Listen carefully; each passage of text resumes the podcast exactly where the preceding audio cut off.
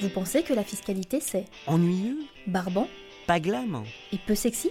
Attendez d'écouter ceux qui l'exercent avec gourmandise, Plaisir, bonheur. passion. Parler de fiscalité autrement, à travers l'histoire de ceux qui l'ont mise au cœur de leur vie professionnelle, tel est l'objet de ce rendez-vous. En entreprise, on ne peut pas faire de fiscalité si on n'a pas un peu de soft skills. Parce que la fiscalité est partout, sauf qu'il faut faire accepter aux gens le fait de venir vous voir. Aujourd'hui, pour vous guider sur les chemins surprenants de la fiscalité, Stéphane Baller, avocat of counsel chez De Gaulle Florence, avocat zénotaire et auteur de l'Observatoire des directions fiscales, reçoit Leslie Bensoussan.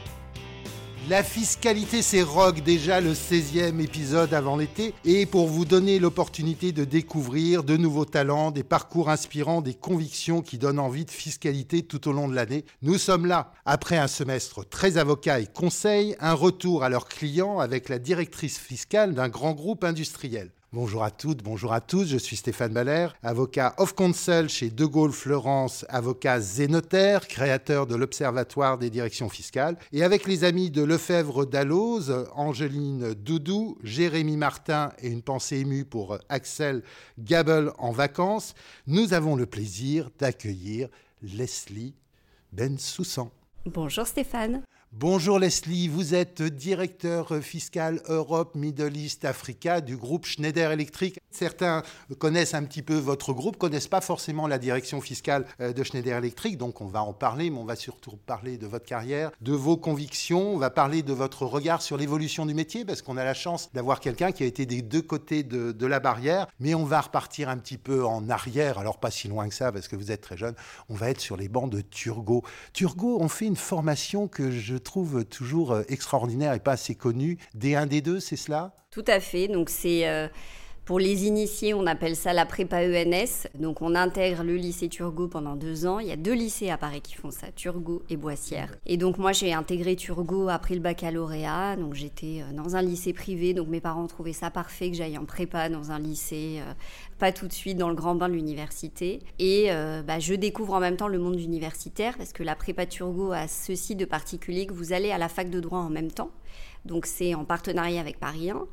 Donc on allait sur les bancs de Paris 1 pour les amphis et puis on avait nos cours de prépa, donc un emploi du temps assez euh, intense du lundi au samedi. Je découvre le droit, l'économie, la littérature, tout un tas de matières que j'aimais déjà mais dans, un, dans une dimension autrement plus importante. Et puis à la fin des deux années, je n'ai pas euh, réussi à me qualifier pour une école. On était très peu à avoir euh, satisfaction, et donc certains avaient moitié de satisfaction mais quand même. Et donc bah, je décide de poursuivre mon cursus universitaire euh, à Paris 1 en licence de droit classiquement. euh. Donc là c'est la liberté. hein. On passe de la prépa à la licence de droit. On a trois heures de cours par semaine, de TD. Les amphis c'est plus obligatoire puisque de toute façon les notes bah, c'est pour sa pomme. Et donc c'est une très belle année euh, de licence euh, à l'université Paris 1. Vous diriez qu'elle est meilleure, et c'est peut-être la, tendance des, candidatures observées à Paris 2, euh, notamment cette année. Finalement, ces bicursus, ces formations sélectives, cette prépa, c'est très utile, beaucoup plus qu'on ne le pense. Très utile parce que du coup, la licence, je vous dis, c'est un peu les vacances, mais c'est surtout que c'est très facile quand on sort de prépa et qu'on a fait deux cursus en même temps. La licence de droit seule, bah, ça devient très facile. On est méthodique, on est travailleur, on sait bien qu'on va pas aller à un TD sans travailler, ou en tout cas, on n'a pas l'habitude de le faire. Et donc, on est assez, on est assez bon euh, quand on intègre le cursus global. Et moi, ça m'a permis euh, d'intégrer directement en maîtrise une maîtrise euh, spécialisée, donc de droit fiscal. Alors, quelle idée de choisir le droit fiscal? C'est parce qu'il y avait l'économie, euh, le droit. Vous étiez tombée amoureuse d'un prof fiscaliste. Alors, on avait en licence de droit un cours de fiscalité des entreprises qui était donné par monsieur Yann de Givray, qui est décédé depuis, qui était associé chez Fidal. Et on avait un amphi d'une heure et demie. C'était le plus long cours, fiscalité des entreprises. Et c'est un cours à la fin duquel les élèves faisaient une standing ovation à Yann de Givray systématiquement. Alors, on ne peut que remercier Yann. Car c'est grâce à lui que vous êtes là. Euh, vous avez émigré à, Créteil, ce qui est une très bonne idée, puisque aujourd'hui j'y suis euh, prof associé, je travaille avec Alexandre Métro de la Motte, qui a été invité à, ce micro. Euh, mais à l'époque, c'était pas Créteil, c'était La Varenne, et c'était pas courant d'aller faire ce type de choix.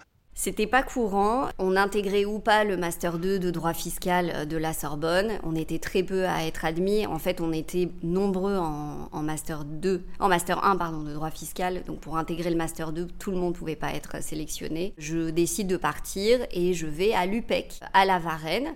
Donc là, pareil, on découvre un autre univers. Hein. On quitte la rue Cujas et je découvre la fac de Créteil, qui est une fac euh, géniale. Une petite promo de M2, euh, sacrément soudée, un socle comptable très très fort. Je pense que vous le savez, euh, Stéphane, à l'UPEC, depuis toujours, le, le, module comptabilité du M2 de fiscalité est très important. Et moi, j'adorais ces cours de compta. Et on se rend compte après que c'est sacrément, sacrément utile. Alors un clin d'œil à Eric Forel qui est passé aussi sur les bancs de, la Varenne. Euh, quand on, sort, euh, en fait, vous, aviez en plus passé, je crois, très tôt, euh, très, très première de la classe, l'examen du barreau et vous l'aviez eu du premier coup? Exactement. Donc moi, j'ai passé mon examen fin de M1. Tout le monde nous disait, vous allez le passer deux fois, prenez-y vous assez tôt, etc. Donc je fais je me dis, bon, bah, je vais le faire fin de M1, puis fin de M2, histoire de finir au bout de cinq ans. Et je m'inscris à la prépa d'été, comme tous les jeunes avocats. J'espère que ça leur parlera s'ils nous écoutent. Euh, je fais mon mois de juillet, mon mois d'août très assidûment et je valide euh, mon entrée à l'école du barreau en M1. Et donc, la beauté de l'histoire, c'est qu'à la Varenne, il y avait une antenne de l'école du barreau à l'époque. Et donc, on m'autorise à faire mon M2 de fiscalité en même temps que l'école du barreau. Oui, puisque l'EFB n'est pas celle du barreau de Paris, mais du ressort de la Cour d'appel de Paris. Notamment, il y a Créteil dans le ressort. Et, à l'époque, euh, il y avait donc euh, cet enseignement ouvert. Maintenant, je crois que ce sont les spécialistes de droit administratif qui sont euh, à Créteil. du coup, parti pour être dans la profession, pas encore la question d'entreprise? J'étais quand même très contente de réussir mon école du barreau assez jeune, donc je me vois avocate. Je fais mes six mois d'école du barreau et M2 en même temps, et puis bah, je suis partie pour six mois de stage. Euh, donc il faut trouver son premier stage, mais c'est tout ça, c'était un peu précipité parce que j'avais pas prévu d'avoir l'école du barreau aussitôt, etc. Donc je m'y prends très tardivement pour l'envoi de mes candidatures euh, euh, pour les stages et je ne suis admise nulle part. Et puis le cabinet Schmidt-Brunet et associé à l'époque me contacte un mois avant le début du stage. Je rencontre donc Philippe Schmitt, qui est euh, un entrepreneur qui a créé un cabinet euh, droit des affaires avec euh, une associée en propriété intellectuelle, un associé en droit social, lui qui fait du droit des affaires et de la fiscalité. Et donc j'intègre son cabinet. C'est mon premier mentor, Philippe Schmitt. Je découvre avec lui la rigueur, le travail, le travail acharné, comme on le connaît en cabinet d'avocat retoucher un mémo pour un client 10 fois, 15 fois, 20 fois pour être sûr que la phrase ne prête pas à confusion et que le client ne va pas comprendre quelque chose qu'on ne veut pas lui dire. C'est un message subliminal que vous passez aux jeunes générations? Oui, c'est un message subliminal parce que euh, ce travail-là, il est extrêmement important, je le trouve. Cette formation, elle est primordiale et on ne l'acquiert qu'en cabinet d'avocat. Et à l'époque, on l'acceptait en fait, ce commentaire. On l'acceptait. On l'acceptait. Euh, moi, je me rappelle de soirées où Philippe me disait Bon, bah, je corrige ton mémo, je rentre chez moi dîner, et puis je reviens. Et donc, moi, je restais au bureau et je travaillais, j'affinais mes recherches, je refaisais mon mémo, et puis il revenait et on recorrigeait jusqu'à ce que ce soit final final et qu'on soit en mesure de l'envoyer au client. Mais c'est comme ça qu'on apprend. Euh, la rigueur, la vraie, la rigueur de la fiscalité, hein, parce qu'on va quand même parler un peu de fiscalité.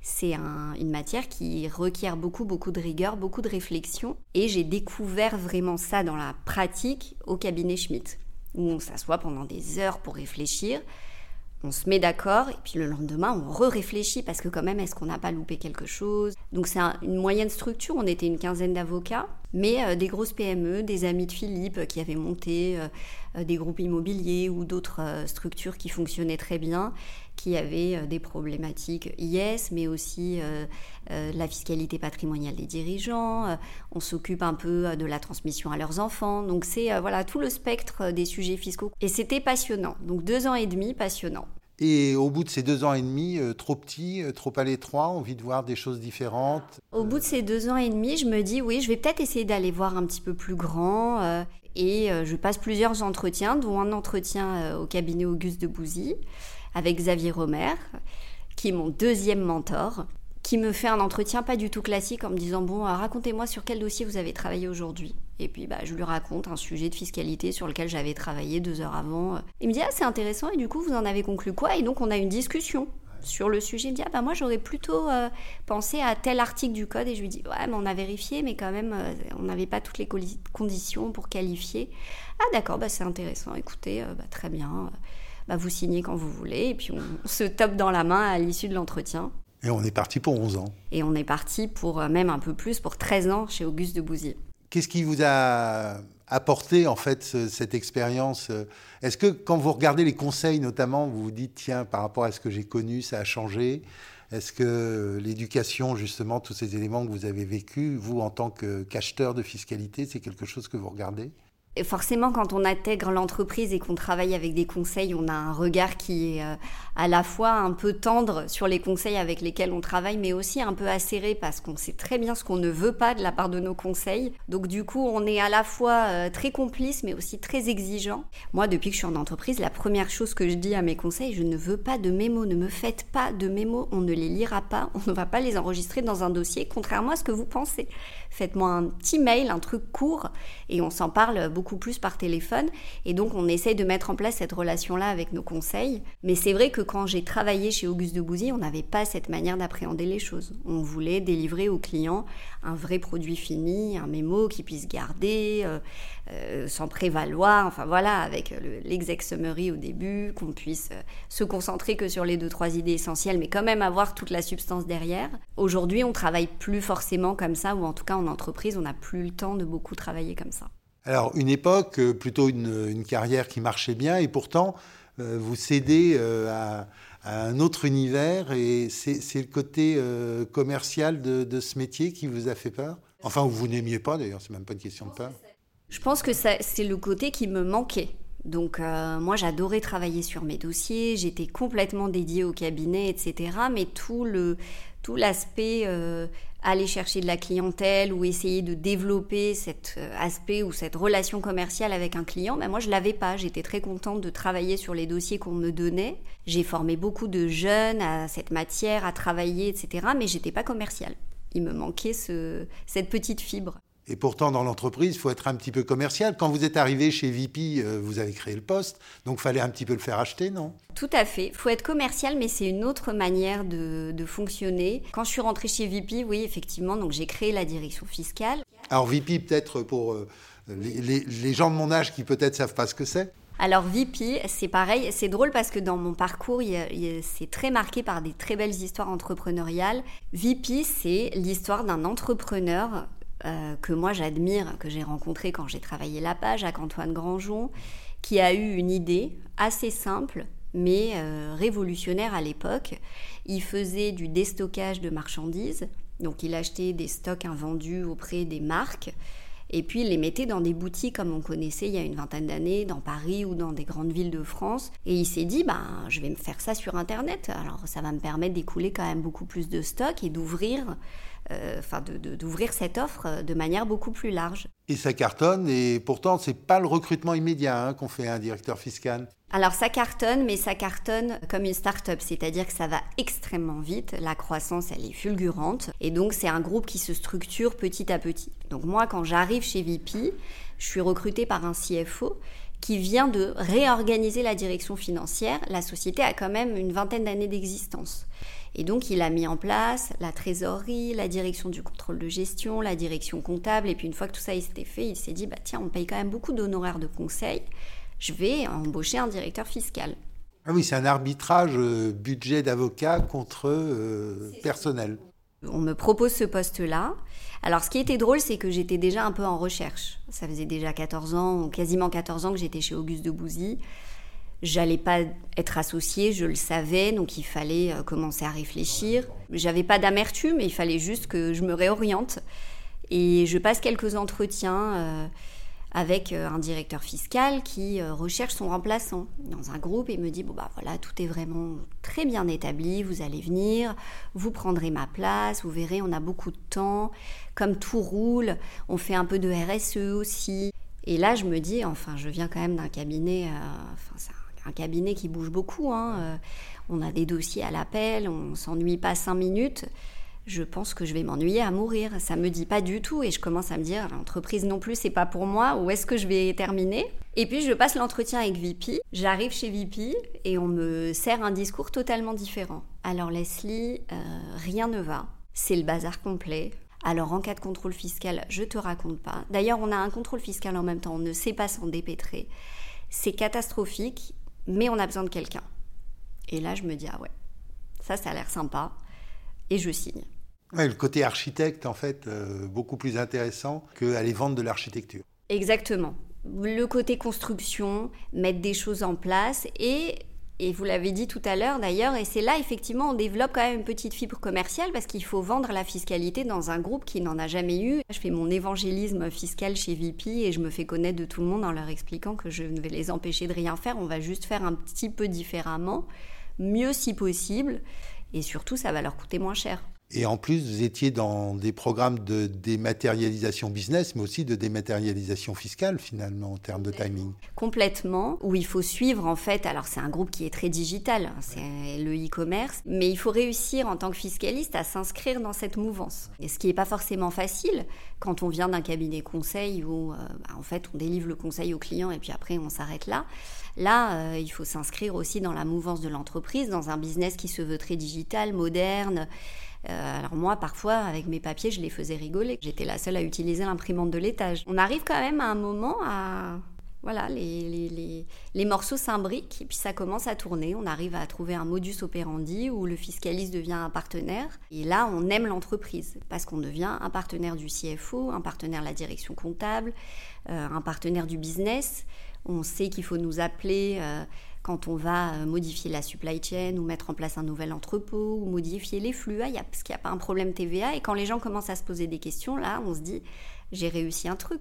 Mais ça, c'est pas que la fiscalité, c'est vous, non? C'est votre personnalité? Peut-être. Je sais pas. Euh, oui, probablement probablement. Mais euh, mais il faut faire passer la pilule. Oui, mais ça veut dire qu'il faut travailler ces, soft skills. Moi, j'ai toujours été étonné quand on a commencé à parler de communication financière fiscale, du fait que certains étudiants vous disaient, mais moi, j'ai pas signé pour faire de la com, je veux faire de la fiscalité. Or, c'est un élément, tous ces soft skills, qui permettent de, faire acheter euh, la fiscalité, qui sont pas toujours enseignés à l'université. Non, c'est sûr. Et puis, en entreprise, on peut pas faire de fiscalité si on n'a pas un peu de soft skills. Parce que la fiscalité est partout, Sauf qu'il faut faire accepter aux gens le fait de venir vous voir. Et puis, ils n'ont pas forcément euh, envie d'être ralentis. Euh, et puis, bah, si ça coûte un peu plus cher, c'est pas grave. Alors qu'en fait, nous, on est profondément là pour que ça coûte le juste prix, mais il faut un peu de soft skills. Alors, cette aventure intense euh, dure trois ans et quelques mois. Et l'idée de changer, parce que vous aviez tout marché et c'était moins drôle non, alors Schneider, on est venu me chercher. Un chasseur de tête m'a appelé. Je vais voir si les grands groupes ont changé voilà, je vais voir ce que ça donne. Ça fait trois ans et demi que je suis chez VP, donc j'ai plus trop regardé ce qui se passait. Et puis j'étais extrêmement occupée, le poste est très prenant, etc. Donc je vais regarder ce qui se fait ailleurs. Et puis on me propose ce poste dans une direction fiscale beaucoup plus grosse. Alors chez VP, on était trois. La direction fiscale de Schneider, c'est 90 personnes au niveau mondial. Donc quand même une autre dimension, euh, un groupe beaucoup plus grand, un groupe coté avec donc d'autres problématiques. Comme je suis un peu consciencieux, je prépare quand même bien mes entretiens, je lis le rapport annuel de Schneider. Euh, et puis je commence à me prendre au jeu, mine de rien, quoi. Donc euh, là, je dis à mon époux, ouais, je sais pas, ça commence à prendre, donc j'espère que la proposition sera intéressante. Et en fait, la proposition est super intéressante. Donc je rejoins Schneider en charge du périmètre Europe, Middle East et Africa. Europe, Moyen-Orient et Afrique en français, avec une équipe de 13 personnes. Et en fait, la beauté de cette équipe, c'est qu'elle est principalement, elle a été principalement recrutée via le même chasseur de tête. Et donc, il y a une homogénéité de l'équipe. Vous voulez donner l'adresse des chasseurs? Volontiers, ouais, Arnaud de Bonneville. qui fait un travail extraordinaire, avec une équipe qui est hyper homogène, composée principalement d'anciens avocats, mais pas que, et des gens qui euh, voilà, travaillent de la même manière, ont euh, euh, cet amour de bien faire, le côté consciencieux, la fiscalité dans toute sa splendeur, donc la technique, et puis aussi, ben, parfois on fait des compromis pour être business friendly, parce qu'après tout, notre client c'est notre employeur, donc eh ben, on compromet, mais on compromet intelligemment et puis on mesure ses risques. Et donc je rejoins cette équipe euh, qui est quand même euh, assez incroyable. Mais un groupe très innovant, avec euh, notamment beaucoup d'acquisitions, beaucoup d'innovations, une présence mondiale incroyable, un patron quand même qui a bougé à Hong Kong à un moment donné parce que l'avenir du business était là-bas et donc qui déménage. C'est pas un groupe comme les autres. C'est pas un groupe comme les autres, c'est un vieux groupe par son histoire parce que c'est Merlin Gérin, c'est la vraie industrie française, euh, mais en même temps, c'est un groupe qui a grandi par acquisition, qui se modernise. Chaque fois qu'il y a une ligne de business qui manque dans le business, bah, on va aller la chercher et puis si possible l'acheter, l'intégrer dans notre offre euh, et ça fonctionne très bien. Et puis c'est un groupe qui innove tout le temps. Aujourd'hui, on va vers les technologies du software, vers les économies d'énergie. C'est un groupe qui a parlé euh, sustainability et euh, consommation énergétique responsable euh, bien avant tous les autres. Quand vous dites c'est un groupe, un vieux groupe Merlin-Gérin, je suis un petit peu plus vieux que vous et moi j'ai eu la chance de débuter dans un cabinet où on conseillait Merlin-Gérin et en fait qui était la première société qui avait euh, mis en place une méthode d'enseignement des mathématiques, les cubes de Mianet, qui permettait à des gens avec une relativement faible éducation de devenir des ingénieurs et d'apprendre les mathématiques. Et Merlin Gérin, en fait, était très en avance euh, sur tout ça, et c'est certainement dans l'ADN de, Schneider quelque chose d'important, et, cette capacité, cette envie d'innover, cette capacité à mettre en marche, en fait, c'est intéressant, ça irrigue jusqu'à la fiscalité. Vous diriez en fait que le, job fiscal intéressant, c'est quand même dans des boîtes hyper intéressantes. Oui, tout à fait. Et d'ailleurs, c'est très prégnant euh, chez Schneider parce que c'est un groupe qui est dirigé aujourd'hui par des anciens électriciens. Et aujourd'hui, c'est eux euh, qui ont euh, la direction du groupe. Donc c'est assez fort comme message. Et oui, et du coup, bah, on a une activité fiscale qui est passionnante, trépidante, extrêmement dynamique, avec des sujets variés, divers tous les sujets d'actualité, toutes les nouvelles réformes, bah, on rentre forcément dedans. Vous avez un petit peu de temps aussi pour le, temps associatif, une association euh, des femmes fiscalistes. Alors, femmes fiscalistes. Quel drôle de concept. Non, pourquoi une originalité? Alors, les femmes fiscalistes, l'association des femmes fiscalistes a été créée pour, comme un mouvement de solidarité entre des femmes qui exercent la profession de fiscaliste. Voilà, aussi bien conseil que dans les entreprises, que peut-être dans l'administration. Alors, il n'y a pas d'adhérentes de l'administration, on a des membres d'honneur qui sont membres de l'administration, mais les adhérentes sont conseil ou directrices fiscales. Et donc, euh, c'est euh, une plateforme physique et électrique, électronique d'échange entre les adhérentes sur des sujets d'actualité. Et puis quand j'arrive chez VP, euh, je suis seule dans mon poste, avec des collaborateurs mais qui sont assez jeunes. Et j'ai parfois des questions fiscales existentielles. Parfois, on appelle ces conseils ou euh, voilà les anciens avocats avec lesquels on travaillait. Mais en fait, parfois, on a des questions de fond euh, sur lesquelles seul un fiscaliste d'entreprise peut vous aider. Et donc, je redécouvre l'association des femmes fiscalistes parce qu'on a la possibilité d'envoyer un email à toutes les adhérentes. On est presque 250. Est-ce que l'une d'entre vous a déjà travaillé sur tel ou tel sujet SOS On fait un call, on parle une heure, on parle deux heures, on t'explique comment faire. Et je redécouvre l'association des femmes fiscalistes à ce moment-là comme un, une espèce de bouée euh, qui me permet euh, bah, d'avoir accès euh, soit à des conseils que je connaîtrais pas dans tel ou tel pays avec lesquels une adhérente a déjà travaillé, donc elle va vous le recommander, soit parce que il y a une nouvelle déclaration qui a été mise en place. On ne sait pas comment la gérer et puis du coup une adhérente va prendre deux heures pour m'expliquer comment elles, elles ont fait dans son groupe pour s'en occuper. Vous écoutez toujours La fiscalité, c'est rock. Un rendez-vous proposé par Lefebvre Dalloz. Le temps est un petit peu trop court, mais avec ce poste de présidente, on va sortir de, Schneider.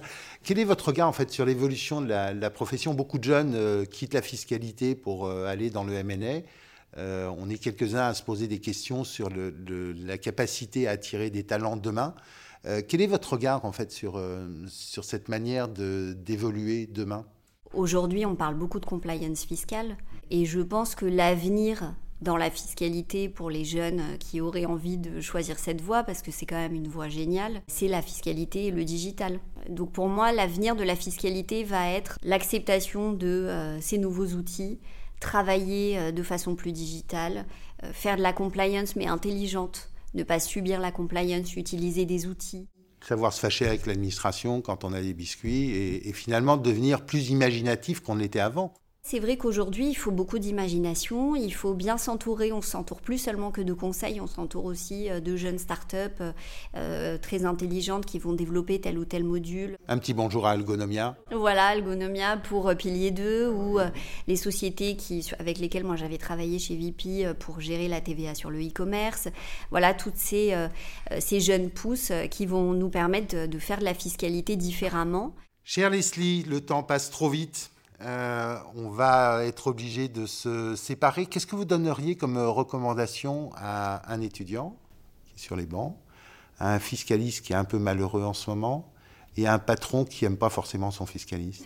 Alors, un étudiant sur les bancs, je lui dirais soit de choisir un master de fiscalité ou de rester en fiscalité, parce que c'est une matière passionnante. La fiscalité en entreprise, c'est au cœur de toutes les décisions. Yannick Bouchillou dit, mais en fait, si, tu as tous les jours une occasion d'aller voir ton patron avec un problème fiscal. On est vraiment au carrefour de la comptabilité, la conso, euh, le business, euh, le contrôle de gestion. On est euh, sur tous les fronts.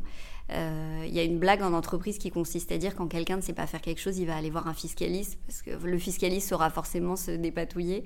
Donc pour les étudiants, bah, il faut continuer dans cette voie parce que je pense qu'il y aura du travail pour les étudiants en fiscalité encore pendant quelques années. Pour un fiscaliste un peu malheureux, viens bosser chez Schneider Electric. ou dans une autre entreprise, dans une direction fiscale, on s'amuse beaucoup en entreprise. Alors non pas qu'en cabinet on s'amuse pas, hein. moi j'ai adoré ma période en cabinet. Et puis un patron qui n'aimerait pas son fiscaliste, euh, je lui dirais de, bien écouter son fiscaliste. Le fiscaliste, pour moi, c'est gage de sécurité. On fait des économies quand on écoute son fiscaliste, souvent. Et puis, on peut avoir des très bonnes relations avec l'administration par l'intermédiaire de son fiscaliste. Cher Leslie, le temps est trop court, mais on va devoir se séparer. Vous souhaitez d'excellentes vacances, alors des vacances qui seront peut-être pas fiscales quand même Non, pas fiscales. Alors de très belles vacances, de très belles vacances où vous pourrez écouter cette saga, ces 15 interviews de directeurs fiscaux, de conseils fiscaux, de Walid El Jafari, le fondateur d'Algonomia, que vous aimez beaucoup visiblement. Et puis euh, on va, si vous le souhaitez, vous passer le lien vers la playlist. Angeline, Jérémy, Axel qui est encore en vacances, quelques coups de ciseaux avant de trouver votre crème à bronzer et de partir sur les plages. On se retrouve en septembre, septembre 2023 on parlera du 20e anniversaire de l'Observatoire des directions fiscales et on espère bien, cher Leslie, vous accueillir à cette occasion avec tous vos membres entreprises de la 3F. On vous souhaite de très belles vacances. À très vite. Ce podcast, animé par Stéphane Baller, a été préparé en collaboration avec Lefebvre Dalloz. Au son, Jérémy Martin, Axel Gable et Angeline Doudou.